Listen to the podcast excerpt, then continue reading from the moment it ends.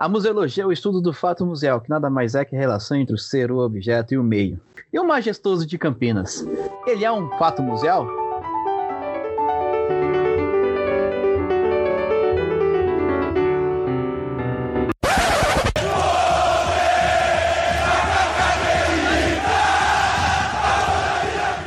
Vocês estão aqui com o Gustavo Nalva e o nosso mais do que especial convidado aqui, vindo diretamente lá da. Do, é, você tá de Campinas mesmo? Então, eu moro em São Paulo, sou de Campinas, mas atualmente moro em São Paulo. Vim fazer a faculdade aqui e acabei ficando. Então, aqui, ó, o nosso campineiro paulistano, o Fred Amati. Fala galera, salve, salve, muito prazer participar aqui do, do Museando. Para mim é uma honra esse convite para poder conversar sobre futebol, Ponte Preta e a história tão centenária desse clube.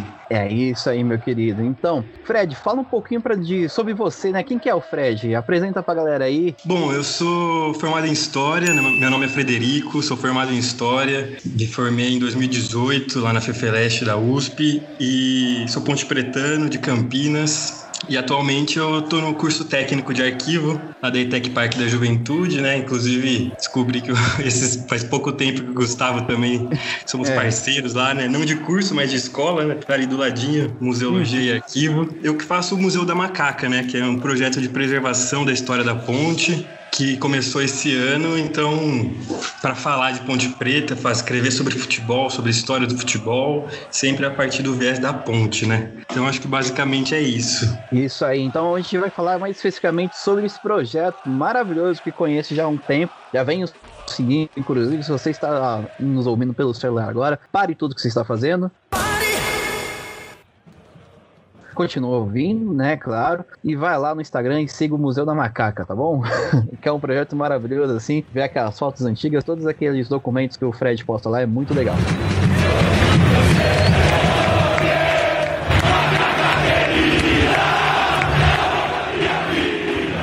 É, inclusive, Fred, eu, queria começar polêmica aqui agora, que eu lembrei de uma coisa.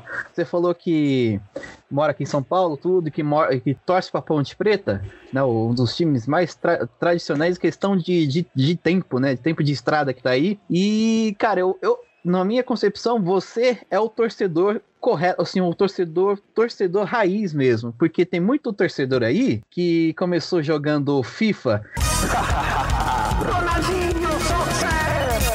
e decidir torcendo pro Barcelona, se torcendo pra, torcendo pra Manchester. Eu acho isso errado. Não é porque você jogou um joguinho que você é um torcedor de um time que veste a camisa, né, cara?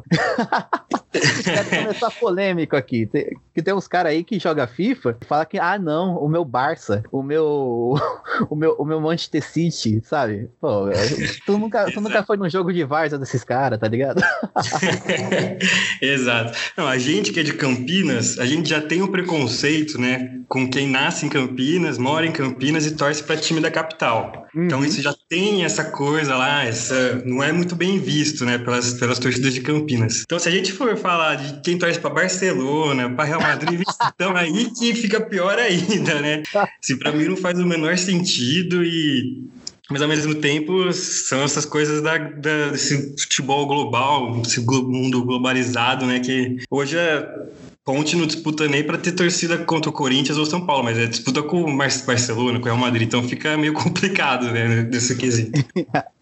É, cara, eu acho assim, na minha concepção, você só é realmente. Eu, é, é, é até chato falar isso, parece que eu tô comparando o, o raiz com Nutella, né? Mas é, você só é torcedor de um time se você ouviu um jogo AM dele no rádio. Caraiva, limpou, roubou, bateu, golaço!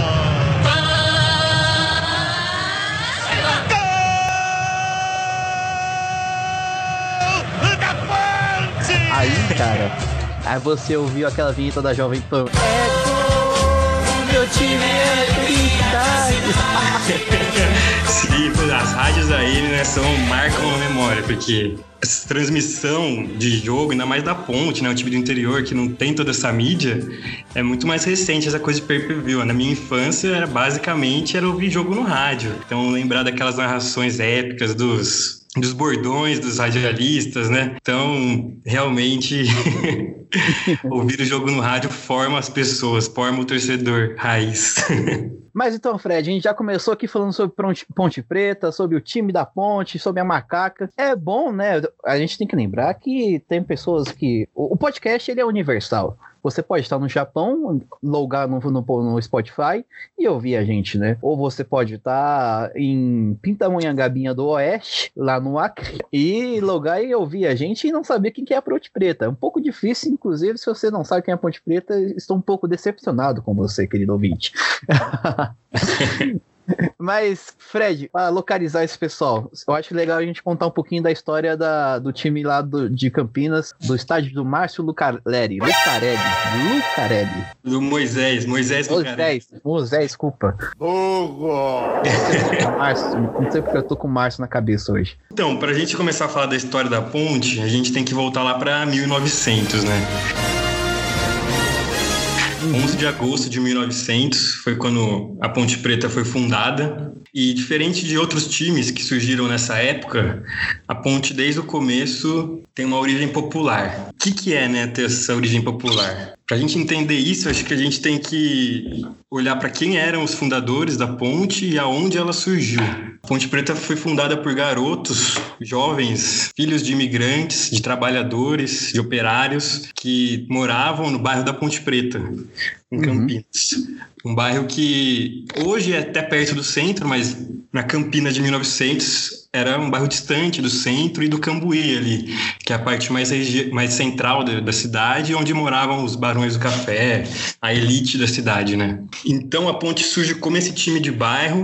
É... Não, mas, mas, você falou que a Ponte Preta era um bairro periférico naquela época, então é mais ou menos como se fosse a Moca e Tatuapé, né? O pessoal fala, ai não, eu, hoje eu moro na Moca, Tatuapé, meu querido. É, primeiro você vai pegar a sua tradição aí, você, você voltando nos, nos partidos que você vota em dia, é um pouco complicado você querendo falar de tradição da Moca, né?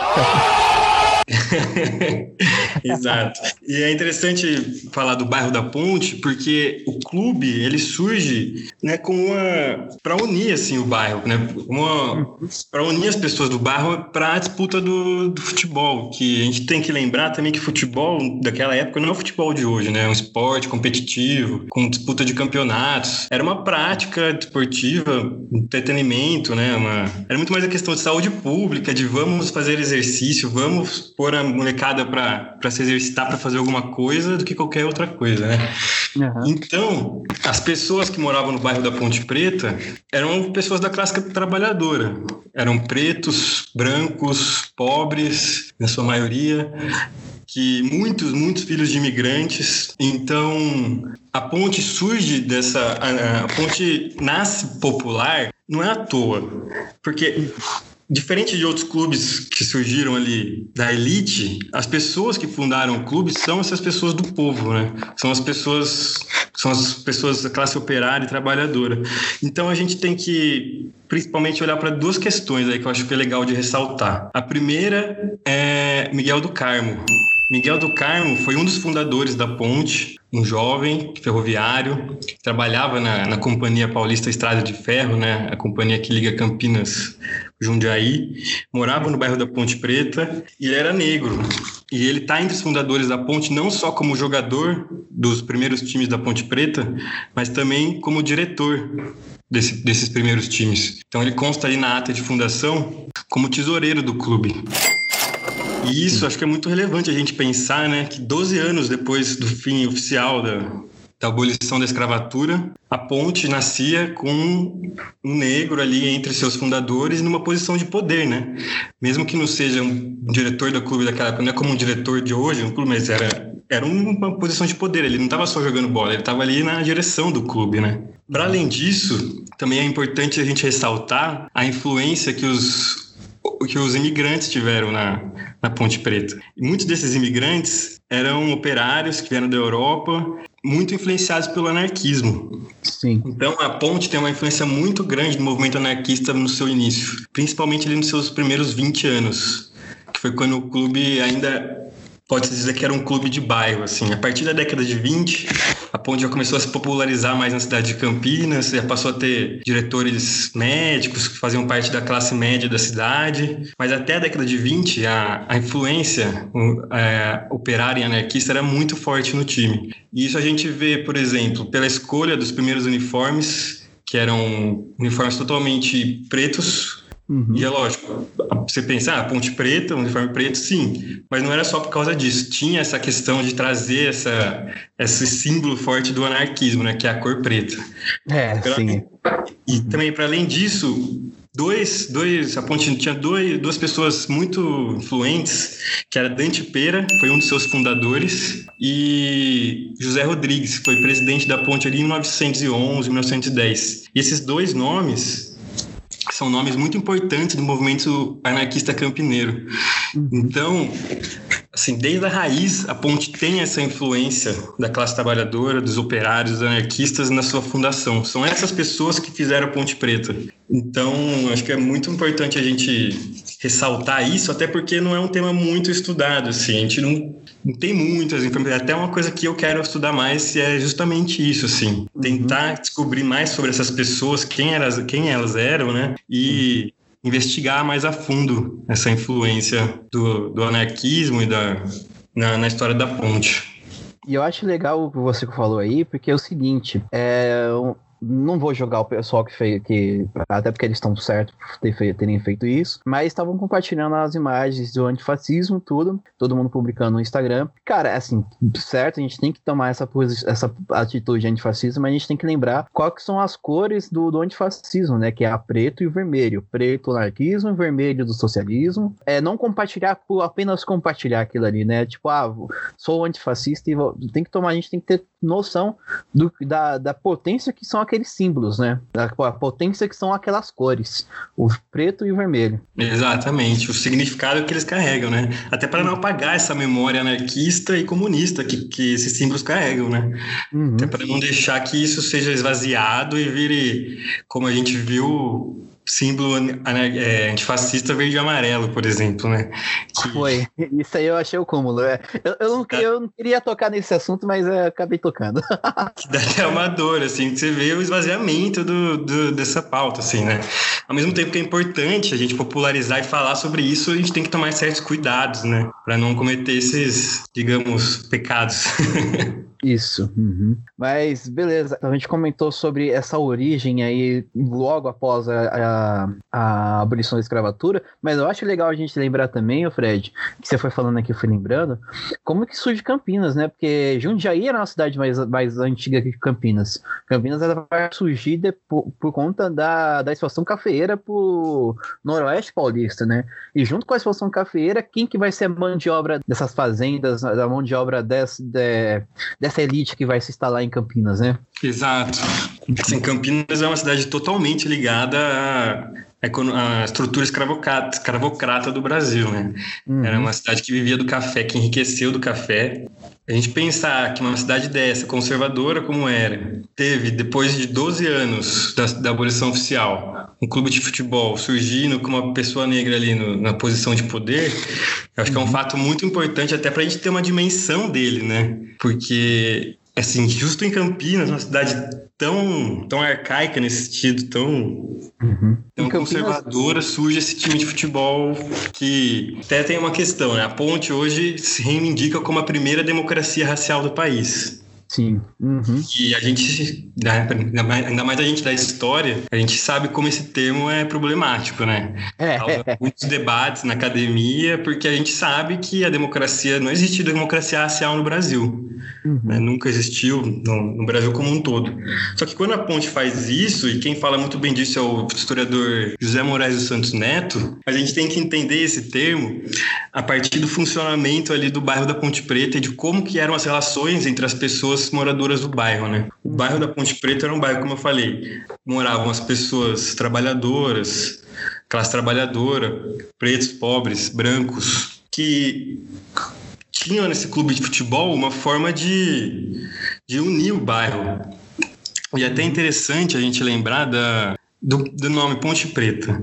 A Ponte Preta, o bairro da Ponte Preta tem esse nome por conta de uma ponte, Pipiche Preta, que tinha no bairro que ligavam os bairros operários ao centro da cidade. E a construção dessa ponte, ela não veio do nada, assim, ela foi uma reivindicação das pessoas daquele bairro perante o poder público para que fosse feita alguma passagem que ligasse o bairro da, da, Ponte Preta ao centro da cidade. Porque com a construção da, da Companhia Paulista Estrada de Ferro, Uhum. Ela passa no meio ali e segregou mais ainda a, a, os bairros operários, a Vila Industrial, ao centro da cidade. Então a ponte em si já ela é fruto dessa luta das pessoas do bairro em torno de um bem comum, né? Então a gente só consegue entender essa democracia, o que a ponte diz quando diz democracia racial, se a gente olhar para esse para essa estrutura ali do bairro e como as pessoas se relacionavam e qual que era o modo de vida delas, como elas viam o mundo, né? Que era totalmente permeado por essas influências de visão de mundo anarquista, de igualdade, de contestação de preconceitos, não só de, de, de raça, de cor, mas também de gênero, né? Que a gente já vê a questão da luta, da, da, da resistência das, das pessoas, já no surgimento do nome, né? E quando você fala sobre a criação da ferrovia na Companhia Paulistana, porque, Jundia, é, porque a Estrada de Ferro Santos de Jundiaí, a São Paulo Railway, estava marcada para ir até cruzar Campinas e ir longe. Eles chegaram em Jundiaí e falaram: não, daqui a gente vai entregar a concessão para outra. Mas Tem a ferro... uma curiosidade aí sobre a ferrovia, sobre uhum. sobre as estradas de ferro, porque o 11 de agosto é justamente uma homenagem à construção da Companhia Paulista Estrada de Ferro, que foi construída em 11 de agosto de 1872. Então, as pessoas do bairro ali, muitas eram ferroviárias, né? Muitos trabalhavam na Companhia Estrada de Ferro. Então, tem essa, essa relação assim, bem íntima entre o bairro, a, a ferrovia, o clube, as pessoas que, que, faziam tudo isso, né? E a estrada de ferro passa atrás do estádio de vocês, né? Do, no Moisés Lucarelli. Isso, e a estrada de ferro passa ali atrás, né? A ponte é, depois, como eu falei, depois da década de 20, ela se popularizou pela cidade, passou, teve um estádio ali no, no Cambuí, que é uma área central e rica da cidade, uhum. mas acabou por dívidas tendo que vender e depois, na década de 40, ela volta para o bairro da Ponte Preta com a construção do Majestoso e não tinha onde ser um lugar melhor, assim, né? Ela volta para o seu bairro de origem, volta ali para perto da ferrovia, onde acho que ela nunca devia ter saído. Sim, e, e falando em Majestoso, o, o, estádio é bonito mesmo, rapaz. O que eu, é, pessoal aqui em São Paulo compara muito ele com o Paicambu. O Paicambu cara, é só no, no, formatão de estádio mesmo, né, cara? Porque o, o Moisés Zucarelli, ele tem uma frente bonita, né? Uma, uma branca, é assim, só aquele, aquela, aquele frentão mesmo que parece um pouco o Paicambu. Mas toda, todo a construção do estádio é muito lindo mesmo. Sim, sim. Eu sou suspeito para falar, né? Porque eu adoro o Majestoso. Tenho ele tatuado nas minhas costas, essa fachada que você, descreveu, eu tenho aqui nas minhas costas, então eu sou um pouco suspeito. Mas para além dessa, dessa beleza arquitetônica, né? Tem a história do estádio também, né? Que é muito bonita. É uma história também que está dentro dessa história de luta da ponte, porque ele, o estádio ele foi construído a partir da união dos torcedores, desde a doação do terreno até a doação do projeto arquitetônico, até a doação dos, dos materiais de construção. Tudo isso foi feito em forma de mutirão. Inclusive, quem não tinha dinheiro para doar, quem não podia doar, ia lá aos finais de semana para ajudar, pondo a mão na massa e levantando o estádio, né? Então, até ah, o estádio, ele tem essa áurea, assim, é, tem uma ligação muito forte do torcedor Ponte Pretano com ele, porque foi a torcida que basicamente levantou ele e construiu uma casa para a ponte, né? E lembrando que na época que o estádio foi construído, ele era o terceiro maior do, do país. Só perdia para o Pacaembu e para São Januário que o Maracanã ainda não tinha sido construído, né? Foi em 48 que o, que o Moisés Lucarelli foi erguido. Então, assim, a dimensão disso, assim, Campinas tinha 140 mil habitantes para um estádio cabia 30 mil pessoas. cabia então, todo mundo. Interior, É, cabia quase todo mundo. Então, o time do interior ter um estádio desse foi um, foi um fato e tanto para a época, assim, é para dar um pouquinho da dimensão da, do tamanho que foi construir esse estádio, né? Queria, você é suspeito de falar, mas eu não, porque eu sou São Paulino. Queria, eu queria deixar claro aqui. É, vou perder alguns ouvintes aqui, talvez, não sei, não conheço nenhum ouvinte que seja do Guarani, mas esse estádio é mais bonito do que o, o vizinho. Só pode deixar claro. Ele é mais bonito e maior que o vizinho, tá bom? Não tenho como discordar de você. Não, mas eu, os caras construíram um do lado do outro, né, cara? Como é que. Sei lá. Sim, é. Parece que é 100 coisa metros, de. assim. É, parece coisa de plano diretor, né? A região de vontade. vida.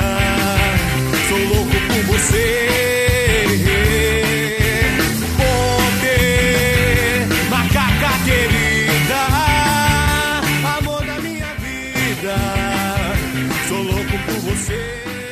Mas então, Fred, deixa eu te perguntar, cara. Você pode falar um pouquinho sobre a origem do nome macaca? Eu sei que muita gente já ouviu falar, mas é sempre bom relembrar essa questão da, de como foi a, uh, como a torcida se apoderou do nome da macaca, né? É, então, essa é uma história bem interessante também. A ponte, na década de 20, ela já era conhecida como a veterana. Os jornais da cidade já falavam da ponte como a veterana, porque de tantos, de todos os clubes ali, muitos que surgiram no começo do século, a ponte ali foi a única que sobreviveu. Todos eles outros acabaram fechando por- as portas em Campinas, né? Todos eles acabaram deixando de existir. Então a ponte, com seus 20 e poucos anos ali, já era veterana. E é na década de 20 que surgem os primeiros relatos de outras torcidas chamando os torcedores da ponte de macacada. Isso acontece quando começa, né, na verdade, quando aumentam os confrontos entre os, entre os times do interior. A ponte começa a jogar mais ali em Santa Bárbara, Americana, Jundiaí, e a torcida ia acompanhar, normalmente de trem, e chegando nessas cidades, sempre muito animados, né? Pulando, gritando. A torcida que era majorita- majoritariamente composta por pessoas de classes mais baixas, muitos negros, é, começou a ser chamada de macacada. As pessoas, A explicação né, da época é que era não, era porque eles pulavam muito, faziam muito barulho. Só que a gente sabe, né, que quando as pessoas são racistas, elas não assumem que são racistas, né? Elas arranjam sempre uma Sim. desculpinha para falar que não tá sendo racista. Então, assim, claramente era um, um jeito pejorativo e racista de chamar a torcida da ponte. No começo, é claro, a torcida não gostou, né? Não- Você não vai aceitar isso de bom tom. Mas com o passar É. do tempo, a, a torcida assumiu. Falou, não, então, a gente é macaco sim e vocês são racistas. Vocês que estão errados. A gente é macacada com muito orgulho. E, e subverteu isso e se apropriou desse termo e falou, não, a gente vai... a gente- nós somos os macacos. E não só a torcida, como o clube depois também, né? Se apropriou disso e trouxe a macaca para ser a mascote da ponte, né? Curioso também ressaltar que, para além dessa, dessa luta contra o racismo, se a gente for pensar em mascotes de times, a maioria, eu não consigo pensar assim em outros, agora de, de pronto, assim, de bate-pronto, em outro time que tenha uma mascote do gênero feminino. A macaca, ela, é acho que assim, ela é muito única também por causa disso, assim. A gente pode pensar, sei lá, na raposa, do, por exemplo, do Cruzeiro. Só que não tem o raposo, né? O raposa é a raposa macho e fêmea. E a macaca não, a macaca é o gênero feminino do, do macaco e ela é o símbolo da ponte.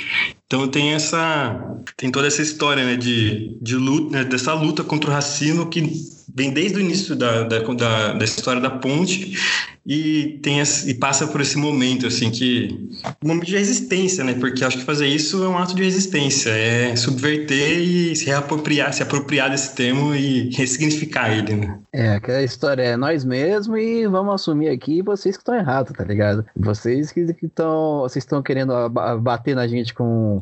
É, querendo xingar a gente, né? Querendo ofender a gente. A gente não se sente ofendido, não. A gente tá até gostando. Vamos assumir isso aqui. É, e é, ainda hoje a torcida tem uma música que fala eu sou macaco e às vezes o continua, a continuação é você é racista. Então tem essa resgata essa, essa história, né? Até nos cantos da, da torcida hoje em dia. Eu acho importante a gente lembrar que, ao contrário de alguns certos times que surgem depois com as elites, né? Um beijo aí pro, pro Clube Pinheiros, que nem, nem, tem, nem tem time direito, mas tem um, tem um memorial. Assim, eu não vou, não vou criticar porque eu acho importante a, a retomada dessa história, né? Mas é, beijo pro Grêmio também, que o Grêmio tem o nosso, tem o nosso querido amigo lá, o. O Peninha, o. Esqueci o nome dele agora, o. Eduardo. o Eduardo Bueno, né, como historiador oficial do time.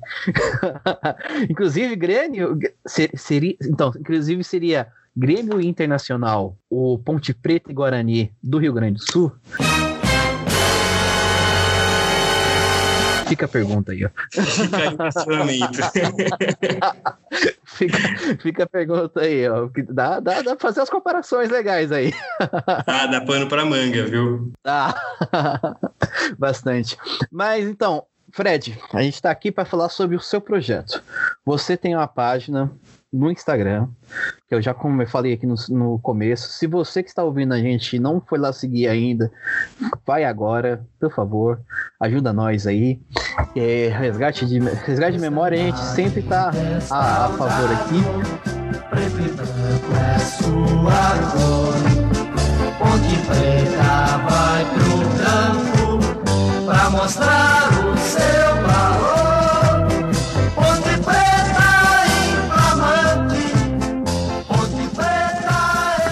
de times assim do, do operariado. Fred, fala pra gente, o que que te deu estra, estralo, né? O que que te deu aquele vou fazer esse projeto aqui porque tem muita memória que está sendo perdida. E aquela questão da é, já lembrando aquela questão que de memória que já discutiu no museano aqui que é a história que a gente produz que a memória tem a memória que a gente lembra que, que nós somos lembrados a memória que é produzida oficialmente a memória que é a história oral também que é produzida. Então Fred o que, que te deu aqueles pá vou fazer esse projeto Bom, o Museu da Macaca, eu acho que ele surge dessa de duas paixões, né? Primeiro a Ponte Preta e a história. São duas paixões que eu tenho, que eu carrego na vida. E eu já tinha vontade de fazer algum trabalho nesse sentido, que eu conseguisse unir essa minha parte profissional com essa minha parte pessoal, né, de torcer para a ponte. Depois que eu entrei no, no curso técnico lá do arquivo, eu meio que entrei de cabeça nesse mundo né, da, dos, dos arquivos, das bibliotecas, do, dos acervos, e eu queria sempre fazer alguma coisa nesse sentido. E o Museu da Macaca foi a forma que eu encontrei assim, de falar de futebol, escrever sobre futebol, escrever sobre a história da ponte, falar sobre a ponte, a partir desse, desse viés da memória, de preservação da memória e da história do clube, né? Bom, o Museu da Macaca, ele, eu falo, costumo falar que é um projeto, porque ele surgiu como uma página no Instagram, depois a gente, eu criei a página no Facebook, é, agora eu tô pensando também em fazer um blog, né, para poder escrever mais sobre. Às vezes tem os temas que precisam ser melhor trabalhados, dá para tem dá pano para manga e não, não cabe ali no Instagram, né? Que tem limite de. Então tô pensando em fazer um blog e quem sabe um dia no futuro, a longo prazo, né, não vire um museu com espaço físico. Acho que aí a gente tem que ficar sempre no horizonte, né, para a gente uhum. ter esse, esse pensamento. Então, o Museu da Macaca, eu basicamente procuro resgatar a história da ponte, procuro falar sobre as a, a, história das pessoas que fizeram o clube, né? Das pessoas que, que formaram a ponte. E então eu busco resgatar não só jogos, grandes jogadores, técnicos, momentos marcantes da história, fatos, mas também contar a história dessas pessoas comuns, né, que fizeram a história do, da ponte, resgatar essas histórias, resgatar quem é Miguel do Carmo, resgatar quem é o Amparense, foi um dos primeiros ídolos da ponte, também jogador negro, que começou como como centroavante, depois virou goleiro do time, isso lá na primeira Caramba. década clube. E muita gente, assim, não, dos próprios ponte pretanos não conhecem essas histórias, né? E é isso, surgiu com uma vontade de, de, divulgar a história da ponte, assim, que eu sempre me interessei pela história do clube, sempre gostei muito de ler sobre isso, de pesquisar sobre isso, e eu senti a necessidade de, de divulgar isso, de espalhar, de mostrar para outras pessoas que também gostam de história do futebol, como é rica e interessante a história da ponte, né? E o legal é que surge, o Museu da Macaca surge como essa, como espaço para eu disseminar as pesquisas e mostrar e compartilhar as minhas pesquisas, mas eu fui percebendo como ele é um espaço assim muito mais de troca, das pessoas colaborarem também. Então muita gente via foto, muita gente entra em contato, contando história, falando como aquele post relembrou, fez ela relembrar uma história, uma pessoa, um caos. Então eu comecei a ficar muito contente quando eu percebi isso, né? Que, que as pessoas sentiam essa necessidade de ter aonde mandar essas fotos, de ter alguém preocupado em manter essa história viva e manter essa, essa memória viva, né? Inclusive, por, um fato muito curioso que aconteceu, por exemplo, foi no dia do goleiro, né? No dia do goleiro eu resolvi postar um monte de foto lá nos stories de diversos goleiros que já passaram pela história da ponte. Puta, eu acompanhei um deles... isso aí. Eu, eu, não conhecia nenhum. Eu, acompanhei esses stories. Eu não conhecia nenhum, mas eu acompanhei. Eu acompanhei todos os stories do, do da, da, macaca. ah, que legal. Então, Você então falou, agora eu lembrei tinha um lá que eu não sabia o nome, que eu tinha a foto salva nos meus arquivos, só que eu só tinha a foto e mais nenhuma informação. E eu postei lá perguntando se alguém sabia quem era, né? E apareceu uma pessoa que era neta dele. Neta do seu Seixas, é, o seu Seixas, que eu fiquei sabendo depois que ele era o seu Seixas. E a neta dele apareceu e falou: ah, esse aí é meu avô. Eu que joguei essa foto na internet há um tempo atrás, tal. E ela me contou um pouco da história dele, me contou quem era o avô dela, como ele era um ponte pretano de quatro costados de muito tempo, fanático, sempre foi conselheiro do clube. Ele... Caramba.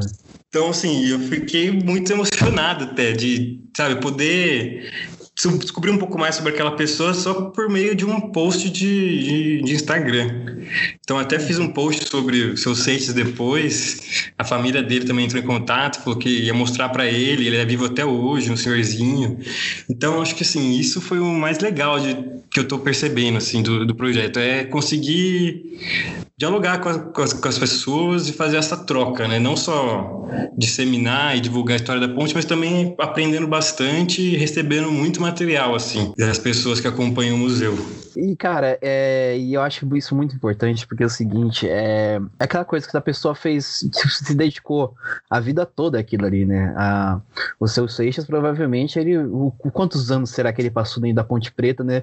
Dando lá todo, sei lá, todo fim de semana, acompanhando todo mundo e, tipo, alguém, apare, alguém aparecer do nada, uma pessoa que ele nunca conheceu na vida, fala e fazer um post na internet, né? Que é, essas pessoas, as pessoas um pouco mais, mais antigas, mais velhas, elas têm essa noção de que tá na internet quem é mais famoso, né? Quem é famoso. Então, alguém do nada relembrar que, é, que ela existe postar, tipo assim, ó, esse aqui, ó, goleiro da Ponte Preta, é, tal coisa da Ponte Preta. Eu, eu imagino que para ele tenha sido, tipo, caramba, um, um, reconhecimento enorme, né? Exato, é. A gente percebe como até outros jogadores mais famosos sentem falta desse reconhecimento, né? E é muito importante a gente contar essas histórias das pessoas que dedicaram, como você falou, uma vida inteira dedicada ao clube do coração. E muitas vezes essas pessoas só não são reconhecidas e não têm a sua memória contada, não tem a sua história contada, não tem e a gente não pode deixar essas memórias se perderem e ficarem aí esparsas e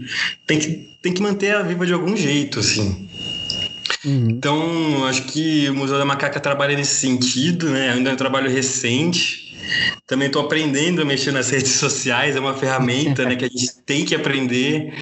Eu era muito muito pé atrás com isso. Eu fiz meu Instagram esse ano, assim, já comecei a fazer o Museu da Macaca e tô aprendendo tudo junto, assim. Então, resgatar essas histórias, contar essas memórias, eu acho que é fundamental para a gente não deixar ela se perder, porque é muito mais do que sobre um clube de futebol, né? A gente está falando sobre a memória das pessoas, da, das pessoas que fizeram esse clube aqui, das pessoas que torcem para esse clube, das pessoas que vão ali sempre no estádio, que estão sempre acompanhando, sempre sofrendo, sempre xingando, sempre gritando. Então, fico muito feliz assim de poder colaborar de alguma forma, utilizar isso, tudo isso que eu aprendi para poder colaborar de alguma forma com a preservação da história da ponte. Acho que esse é o principal objetivo do museu e acho que aos poucos a gente tem conseguido assim e tá vendo, cara? É isso que eu tô falando. É o cara que vai, ele chora com o time, ele, ele acompanha o dia a dia do time, ele vai lá na, na, na no estádio, o, o, o, jogador fala, manda um salve pra ele, fala, eu conheço, não sei o que quando. E, cara, por isso que eu tava. Por isso que eu fiquei puto tanto assim com esses caras de torcedor de FIFA, velho. eu vou bater nessa treca de novo, mas desculpa aí, foi mal. É que quando, quando a gente vê essa paixão que a pessoa é. que o time não é uma coisa que ela acompanha, é a vida da pessoa, né? É, eu vejo muito aqui, que eu sou de Goianazes, bairro aqui periférico de São Paulo, e Goianazes, inclusive, um, se não me engano, meu bisavô É um, é, meu bisavô, ele, ele fundou o time aqui de Goianazes, que é o Botafogo de Goianazes. Olha só. E, cara, é, agora a diretoria tá com um tio avô meu, tio da minha mãe, na verdade, né? E, cara, eu vejo que, tipo assim, cara, você tem ideia, o maior clássico que eu assisti na minha vida, o maior clássico que eu assisti foi ali no no campinho do Céu Jambeiro, Jambeiro aqui de Goianazes, que jogou Botafogo de Guaianazes versus Ajax. e, cara, foi um, foi um dos maiores. Uma, tipo assim, eu era moleque, eu não lembro quantos anos eu tinha, mas foi um dos maiores jogos da minha vida que eu acompanhei com meus primos ali. Tipo, eu vendo a galera do bairro jogando assim contra a galera de oito bairros, e, tipo, cara, é uma coisa muito louca, tá ligado? É tipo, é, é você aquilo ali é futebol, sabe? Não sei. É uma coisa que é paixão. É paixão e não tem como você definir de outra maneira. Inclusive, o Botafogo de Guaianazes tem um projeto, um pequeno projeto assim que nunca foi muito para frente. Estou até me inspirando aqui, pensando seriamente, será que devo? Eu acho que devo. um projeto de memória assim.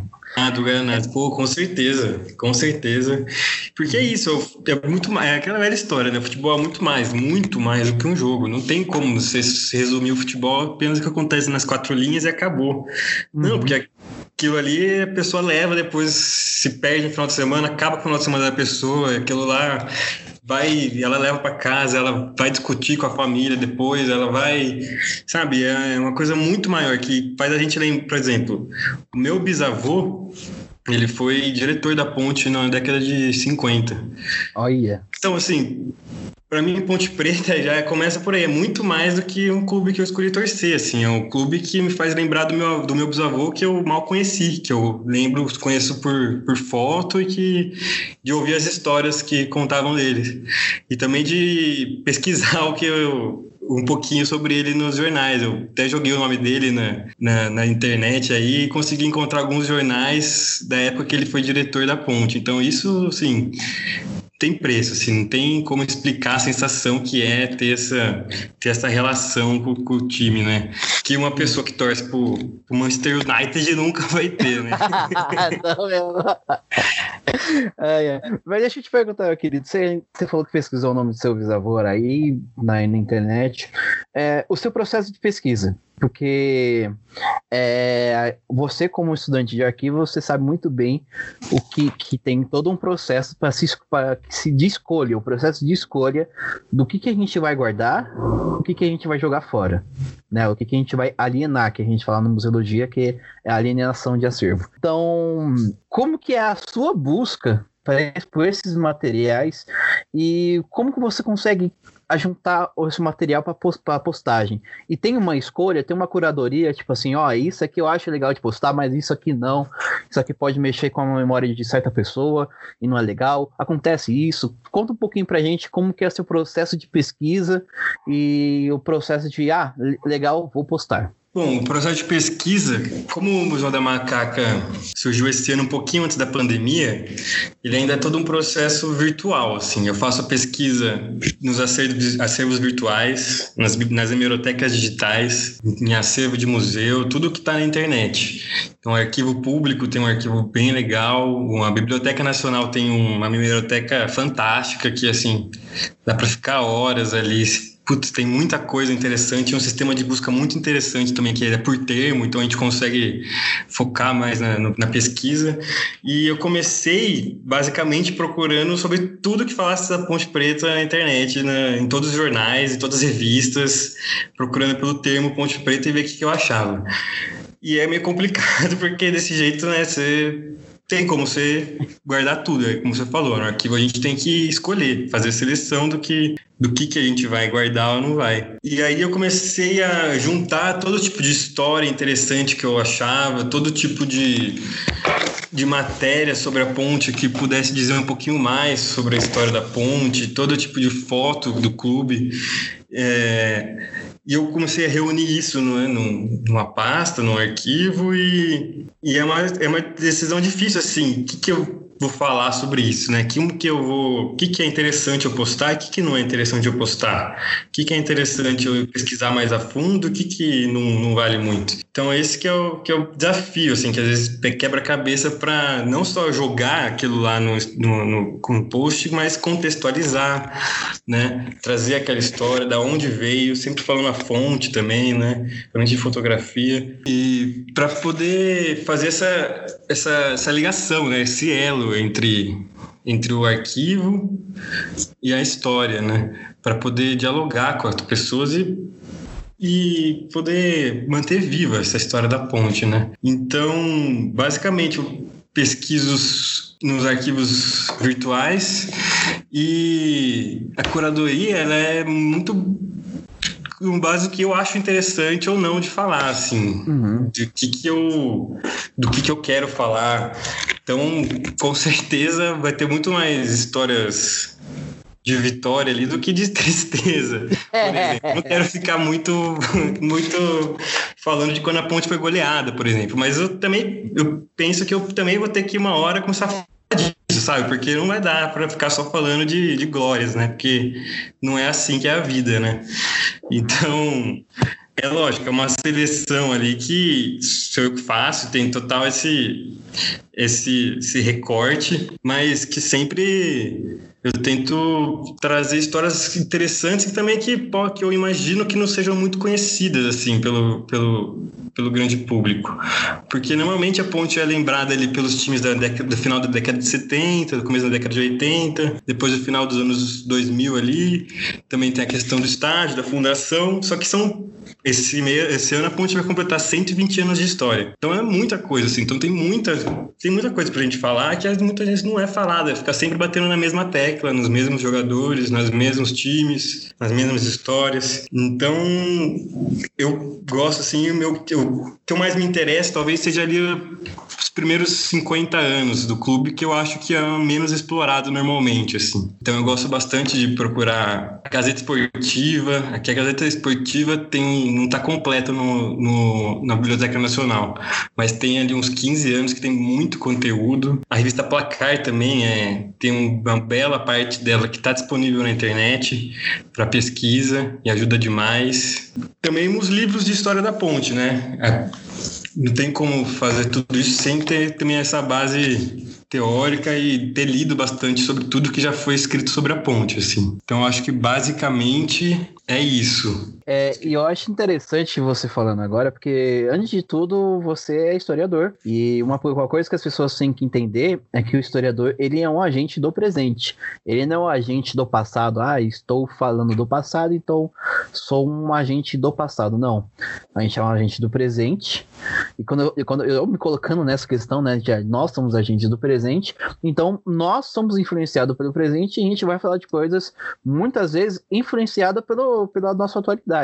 Então, vou, se a gente vai resgatar essa memória da Ponte Preta agora, é porque a gente está num, num momento de obscurantismo que é, não condiz, tipo, não condiz com a com Campinas ser uma das cidades que mais votou 17 e tem na história que tem com, com, a, com o time da Ponte Preta, né? Então é, é importante a gente lembrar essa, essas pessoas da, do, da ori, das origens dela, porque, cara, o que tem de viking, de, de brasileiro viking, de de Pindamonhangabinha do Oeste, né? e, o, e, o, cara fala assim: ah, não, cara, eu, eu vi no Facebook hoje, eu não vou, vou ter uma desabafada hoje, que eu vi no Facebook um post que os caras compartilharam, meus amigos compartilharam de zoeira. E meus, tem uns amigos que gostam de compartilhar posts de direita zoando, porque eles sabem que eles são de esquerda e eles acham muito engraçado o jeito que esses caras propagam isso daí. E era um, é. um, um, um vídeo de um, de um templário ajoelhada assim com uma espada e no e o fundo o áudio fala assim: "Ah, porque somos soldados de Cristo", que não sei o que lá, meu. Primeiro que você, muito provavelmente, a única coisa de católico que tem na sua, na sua família é a sua avó, a avó portuguesa, tá ligado? Porque você é do Brasil, não, isso não condiz com a sua realidade, tá ligado?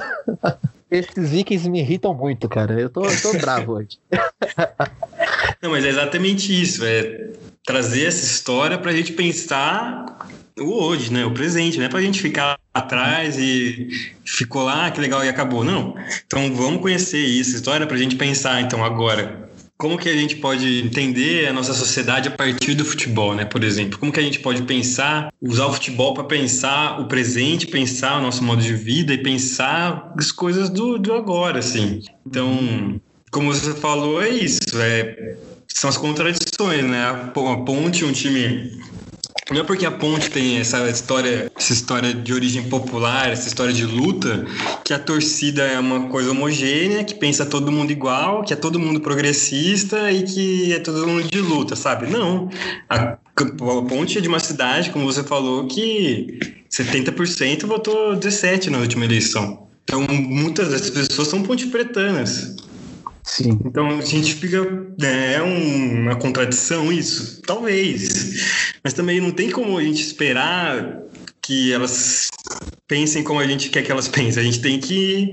Eu acho que então procurar esse diálogo, é, é a principal coisa, assim, tentar mostrar como aquela história não está lá só no passado, sabe? Ela, a gente tem que saber isso para a gente conhecer o nosso presente e também para pensar no futuro, né? A gente não quer, não quer um, um futebol elitizado, não quer um futebol para poucos, não quer um futebol racista como, como é, não quer um futebol machista como é. A gente tem que pôr essas questões, né, para pensar. E até falando nisso, tinha tem um menino curioso, né? Eu fui, eu estive presente, né, nos atos agora das torcidas aqui em São Paulo, os atos antifascistas puxados pelas torcidas, ali no MASP, eu fui nos primeiros, estava com a camisa da Ponte, tirei foto e eu fiz um post, né? Fiz um post lá no Museu da Macaca falando sobre a, sobre a importância de a gente se posicionar, de se colocar e que é aquela coisa, né? Se viver é um ato político, então torcer para Ponte Preta não pode ser diferente. Também é um ato político e a gente pode pensar a partir desse prisma.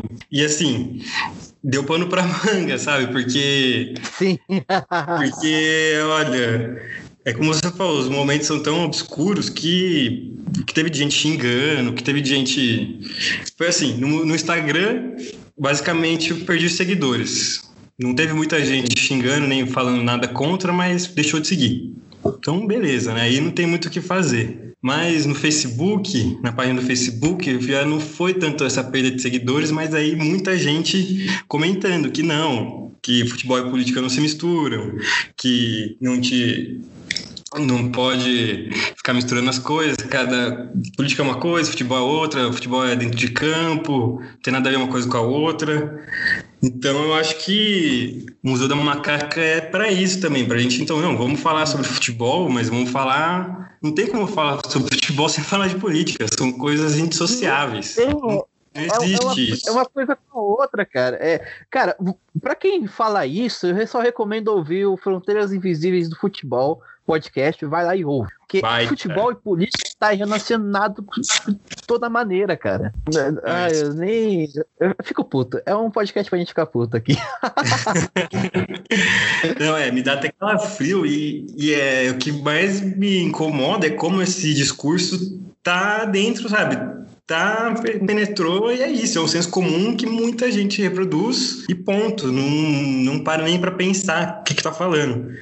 Mas também, nesse, por causa desse post, o que foi legal também é que muitas pessoas vieram conversar comigo, assim, vieram falar que, pá, não, não sei se eu concordo tanto, mas, pô, que legal, vamos, tava, sabe, você via que tava disposta a dialogar, assim. Então, eu acho que é isso, gente. Se tem é, uma saída, a gente tem que disputar essa narrativa de que não, isso aí é um absurdo, a gente não pode deixar que isso seja reproduzido sem ser contestado, sabe? A gente tem que falar de futebol e política sim, tem que falar de racismo no futebol sim, tem que falar de machismo no futebol sim, tem que falar de preconceito no futebol, porque não tem como a gente separar as coisas, né? tá, tá tudo ligado.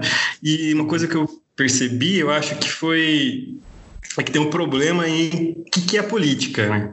Acho que muitas pessoas entendem a política como a política eleitoral ali, de partidos, de PT, de PSDB, não é? E política é muito mais que isso, né? Política é viver um ato político, então a política está em tudo.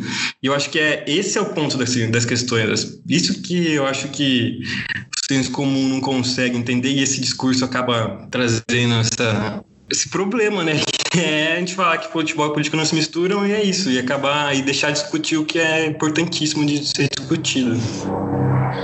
E outra aqui, a gente abrangendo um pouco mais, é bom a gente lembrar que é, a Ponte Preta, os times de São Paulo eles vão surgir com imigrantes, é, imigrantes é, anarquistas, né? né? Então Ju, o Juventus, ele surge como o Juventus da Moca. Você, o burguesinho da Moca que usa aí a camiseta, o, o, o, Juventus ele surge como um, tipo, um time operário, não só de italianos, mas também de espanhóis, que são claramente anarquistas, que vão fazer as primeiras greves de 1917 lá na Moca, né? Com o cotonifício Crespi. Não só o Juventus, mas também o Corinthians, o também o Palmeiras a gente tem uma certa discussão aí, mas querendo ou não, surge com esses, esses imigrantes italianos anarquistas, né? Tem Sim. uma certa. Tem, tem uma outra conversa aí mais perto de 1940, que quando muda o nome do time, né, de Palestra Itália vai para Palmeiras, mas é, eu, eu, eu falar, eu sou São Paulino porque meu pai é São, São Paulino, né? E eu cresci assistindo o jogo de São Paulo. Mas São Paulo já é um outro esquema, né? O Clube, Clube Pinheiros também é um outro esquema aí. Mas aos times raízes, cara, isso que eu tô pegando só o estado de São Paulo, o estado de São Paulo. Vai pegar o Flamengo, vai pegar o, o Internacional, vai pegar, sei lá, o Galo, a torcida do Galo. Meu, ela, ela, é, política e futebol já tá na nascença dos times, cara. Já tá no, na certidão de nascimento dos times. E acabou virando podcast sobre política futebol e o Museu da Macaca. muito importante, muito achei muito, muito bom a gente poder falar disso, né? Porque, como você falou, nossa, fico puto, assim, às vezes eu não consigo nem conversar com a pessoa que tá falando a groselha lá, porque eu tô muito puto. E, não, precisa, acho que precisa ter esse precisa querer buscar o diálogo, assim. Acho que é por isso que fiz a página, né? Não é uhum. para ensinar nada, não, mas é para então vamos conversar. Por que, que você acha que no futebol e política não se misturam, né? E, e isso acaba... Oi? E conscientizar também, né? É, exato. E, e foi legal porque, apesar de ter sido muito xingado ali, depois de ter ido nesse ato, eu uhum. consegui conversar com umas pessoas que sabe, estavam dispostas também, né? Tem que estar disposto. Se a pessoa só quer ficar mugindo também, aí então melhor deixar de seguir mesmo e cada um pro seu lado. Eu hoje estou com emoção à flor da pele. É assim toda vez que eu vou lá com Moisés Lucarelli. Eu fico só na minha, sei que a paz não tem preço. Mas se falar mal da macaquinha, meu compadre eu enlouqueço quando soa o tambor. Assim, você teve esse, esse start de vamos fazer esse projeto, mas queria saber de você, por Fred, qual é a importância de preservar essa história da Ponte Preta? Qual é a importância, tipo, para você, qual é a importância de fazer esse projeto de resgate e de preservação da memória? Bom, acho que primeiro por conta desse pioneirismo da ponte, né? Acho que não só na prática do futebol no Brasil, mas na, introdução do futebol no Brasil, mas também como na, na inserção do, do negro no futebol, né? A gente não tem como a gente olhar para esse período de do começo da trajetória do futebol no Brasil sem passar pelo que estava acontecendo ali em Campinas com a criação da ponte. Então acho que isso por si só já é algo muito importante para a gente pensar e estudar o futebol brasileiro e não tem como, como ignorar isso. E para além disso, acho que também tem muito essa coisa do da ponte ser um time do interior, né? E eu acho que, por ela ser do interior, não tá na, na, na, no meu capital, não tá sempre nas grandes mídias, não tem tanto conteúdo sobre, não ter tanta gente falando sobre a ponte, eu acho que é muito importante porque ela diz respeito sobre muita gente, sabe? É uma cidade enorme, que tem uma torcida enorme e que, para muita gente, é muito mais do que só um clube, assim, é a religião dessas pessoas. As pessoas vivem a ponte. Então, preservar essa história da ponte também é preservar a história dessas pessoas, também é contar a história dessas pessoas, também é preservar, sabe, essa, essa relação entre clube, torcida e cidade, né? Então, acho que essa questão do regionalismo, do, do ser um time do interior, né? O estado de São Paulo é um estado que tem muitos times tradicionais no interior de São Paulo. E a gente não pode deixar que deixar essa história morrer, deixar essa memória se apagar e que a molecada torça por pro Arsenal, né? A gente tem que fazer com que essa história seja contada, seja relembrada e seja difundida. Vamos conhecer então sobre esses times, vamos, vamos ter uma noção da importância deles, né, pro futebol paulista e brasileiro também. Então, para mim é isso, se preservar a história do clube também para preservar essa história da cidade e das pessoas que, que construíram nesse clube, né? E ter essa, ter essa, essa relação, né, da, da ponte com, com o seu meio, com o seu, seu local ali de, de gestação. É interessante você falar sobre isso, porque eu, querendo ou não, São Paulo, o, o, campeonato, o campeonato regional de São Paulo, estadual de São Paulo, né, o, o campeonato paulista, ele é um dos mais competitivos e um dos, mai dos maiores de, do Brasil, né? Com tanto quantidade de times, quanto na qualidade do, do, do, dos times, né? Tanto na quantidade quanto na qualidade. E pra Ponte Preta continuar é, é, sempre sendo esse ciclo de, de, de, de, futebol que ela é no, no, no, estado, e sempre sendo esse time forte, cara, é, desde a criação, eu acho que desde o primeiro campeonato paulista, a Ponte Top tá disputando, né? Então, não sei, não sei se essa informação que eu falei aqui tá certa, mas pra, pra ela tá perdurando durante tanto tempo, você vê que a Ponte Preta não é coisa pequena, né, cara? A Ponte é a Ponte. Eu, eu, tô puxando muito saco da Ponte Preta hoje, não sei porquê. eu acho que eu, tô, acho que eu vou virar Ponte Pretano. Ponte Pretano. É Ponte Pretano, né? Ponte Pretano que fala. Ponte Pretano, né? É, é, e como você falou, mas o estado de São Paulo só tem esse campeonato forte, né? Muito também por conta desses times do interior, porque senão seria um, um, como um campeonato carioca, não sei, que tem ali é uma disparidade muito grande, né, entre os outros times e os, os chamados grandes. Então uhum. acho que uhum. também esse interior é o que faz o Campeonato Paulista ter essa força que ele tem, né? É, porque a capital tem três, tem, vai, tem, capital tem cinco times, os três que são os grandes, né, o, o São Paulo, Corinthians e o Palmeiras, aí vem a, o Juventus que é mais ou menos assim, grande e a Portuguesa também. O, o Santos que eles falam que é da capital é do, do litoral, é. né? Santos é do litoral. E aí tem esses quatro, se fosse só disputar entre esses quatro aí, pô, ia ser um campeonato dois fins de semana, né? Então, o que faz o campeonato brasileiro ser o, campe o campeonato paulista, ser o campeonato paulista do jeito que é, são os times do interior. Exato. É, e você for pensar que a Ponte Preta, ela vai surgir em 1909, em 1900, né, no, no, no ano certinho de 1900 acho que cinco anos depois, se não me engano, é, cinco anos depois da, da primeira partida de, de futebol entre a Companhia de Gás Paulista e a São Paulo Railway, é, surgindo no interior, nessa época, cara, é, é muito pra frentismo, né? Muita, é muita questão de pioneirismo. É uma Exato. Coisa, é uma coisa muito louca. Exato, e aí não pode deixar né, que, que isso se perca, assim, a gente tem que fazer com que as pessoas saibam essa história, né? Não só, não só quem é ponte pretano, mas quem, quem gosta de futebol, quem tem o mínimo interesse por futebol, assim. Uhum. E uma dica pro pessoal que tá ouvindo a gente, se, se você tá ouvindo só por conta da questão de memória, assim, não curte muito futebol, a minha dica é que se você ainda não foi, vai no Museu do Futebol, porque, cara, se, mesmo você não gostando de futebol, aquele é um, aquele é um museu chave para você se visitar, para se visitar na, na, cidade de São Paulo. Porque, querendo ou não, mesmo você não gostando de futebol, ele vai mexer com, sua, com o seu emocional, vai mexer com sua memória. É uma coisa muito louca, cara. Podendo ir né, no, presencialmente, eu recomendo também o Google Arts and Culture, né, deles, do Museu de uhum. Futebol que tem umas exposições virtuais muito interessantes, tem bastante coisa sobre futebol feminino também, então vale a pena dar uma procurada para conhecer o trabalho que eles fazem, que é muito legal. Isso aí. Mas e aí, Fred, é, você criou esse projeto em tempos quase pandêmicos, né? Ele surgiu um pouquinho antes da pandemia. E tem também um, um MacaCast, né? O MacaCast, o podcast que você participa aí, que surgiu durante a pandemia, né? O, o MacaCast. Vocês não fizeram nenhuma gravação assim presencial, né?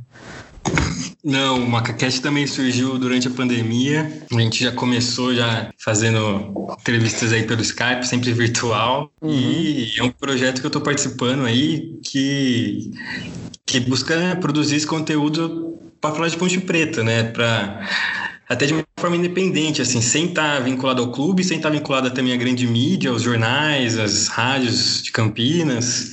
Então, uhum. fazendo um negócio do torcedor para a torcida, para quem tem interesse em saber mais sobre a história do clube. Então, a gente entrevistou alguns jogadores, também entrevistamos ex-presidentes, ex-diretores da Ponte. E é um projeto que está no começo, mas que a gente pretende fazer também muita, muito, muito material, produzir episódios sobre a história do clube. Quando o campeonato voltar, falar sobre os jogos também, claro. Então, Macacast está no comecinho aí, mas eu acho que promete, tem coisa boa por vir. A gente tá numa equipe muito boa lá. O pessoal já trabalhou nas rádios de Campinas, tem o João, o Israel, que também tem uma história, tem uma página de histórias da ponte para falar sobre, sobre a macaca, uhum. o Rogério, o André. Então, uma equipe de, de Ponte Pretanos aí que tá, tá fazendo esse projeto para falar de Ponte Preta na, na internet. Ficar um abraço pro João, que eu gostei, eu tô acompanhando o podcast agora, e eu gosto muito porque o João, ele tem aquele, todo aquele aquela fala de, de, de, comentarista, de narrador de que trabalha mesmo na, na, rádio, né? E é legal que quando acontece alguma coisa no. Tipo lá no segundo episódio, que tem a, a uma gravação do, de, um, de um gol que o jogador que vocês estavam entrevistando fez. É, eu acho legal que quando ele se emociona, ele pede a, a, a, a pose e começa a puxar o sotaque de, de Campinas. eu acho muito legal isso. É, a gente até tava falando sobre isso. Quando começa a gravação, aí muda, ele liga o modo uhum. narrador de futebol AM ali e é. vozeirão. Uhum. É, João, que é a cria das rádios de Campinas, né? O grande jornalista. Campinas que é boa para a rádio AM, porque é reta, né? Campinas não tem muito morro, então a rádio AM pega com a beleza. Aqui em Goianás, que é só morro, eu, tenho, eu sofro. Pra, pra, eu sofria, né? Hoje em dia eu não, não acompanho muito mais, mas antigamente é. a gente sofria para ouvir rádio AM. Era coisa louca. E aquele zumbido da rádio AM é uma coisa muito gostosa de ouvir. Aquele...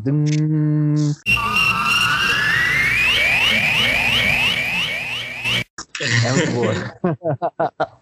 Mas deixa eu te falar, a gente falou muito de passado e de quem vive de passado não é museu, porque a gente sabe que museu, história e arquivo eles vivem muito do presente. Mas é, vamos falar de futuro. Cara, você já falou aqui que quem sabe, né, se tudo se tudo der certo aí, possa virar um, um, um, museu realmente físico no futuro. Mas deixa eu te perguntar, você tem alguns planos assim mais para frente, sei lá, quando acabar a pandemia, ou de trabalhar um pouco mais o Museu da Macaca? É, então, a ideia é, como eu falei, surgiu como uma página, agora tô querendo criar um blog e eu tenho ideias para o futuro, né? Quando a gente puder acabar a pandemia e essa quarentena e a gente puder sair de casa né, sem os problemas, é, a ideia é também tentar fazer uns projetos de entrevista, entrevistar personalidades, entrevistar jogadores, tentar conversar com mais gente também para trabalhar essa questão da história oral, né? Conseguir assim sair da, só da internet e encontrar com as pessoas, né? Contar para elas do, do projeto e, e ver o que, que, que, que ele pode dar, né? Além de ter esse no horizonte, quem sabe um dia não vire um museu físico, eu também penso em alguma coisa ainda na internet, mas alguma não sei se. Aí é só uma ideia mesmo, que eu nem sei se é possível, mas uhum. tentar fazer algum site, alguma coisa colaborativa, em que as pessoas pudessem enviar todos esses materiais que elas têm sobre a ponte, né? Muitas fotos antigas, é, jornais ou desenhos até.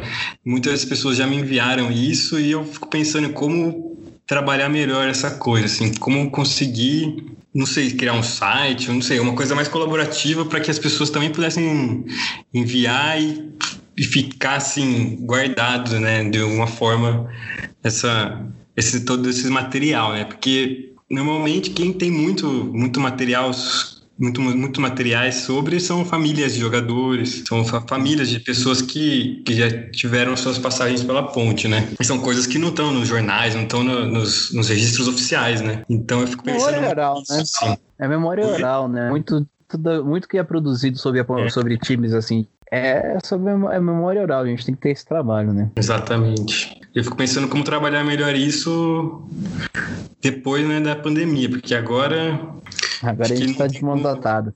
É, não tem muito, muito que ficar fazer planos para o momento, assim, além né, do, do blog e continuar, continuar disseminando a história da ponte.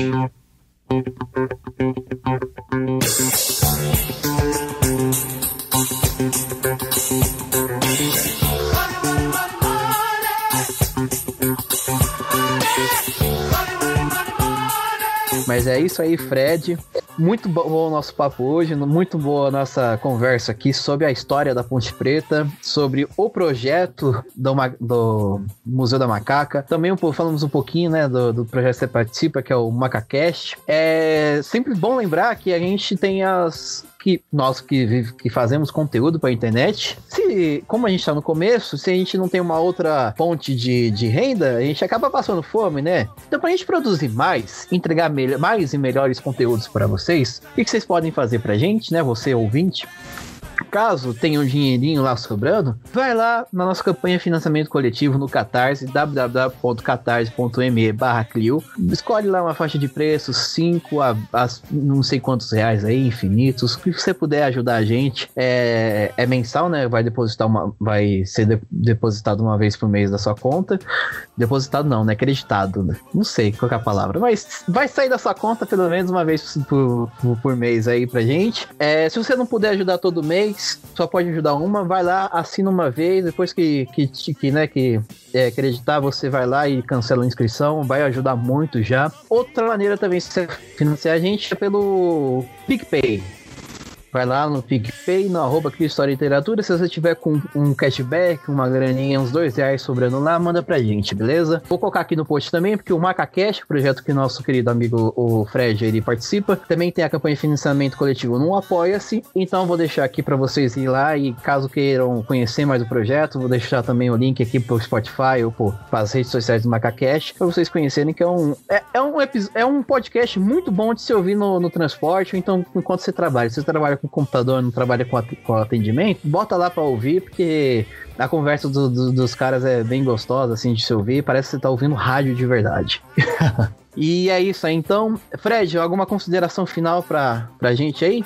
Cara, só queria agradecer pelo convite. Fiquei muito feliz quando você veio falar e chamar para poder participar aqui do Museando. Para mim é sempre uma felicidade poder falar de Ponte Preta, poder conversar sobre história, sobre memória e poder contar um pouquinho desse projeto né, do Museu da Macaca. Então, muito obrigado. Para mim foi uma honra e estamos aí quando eu precisar, é só chamar.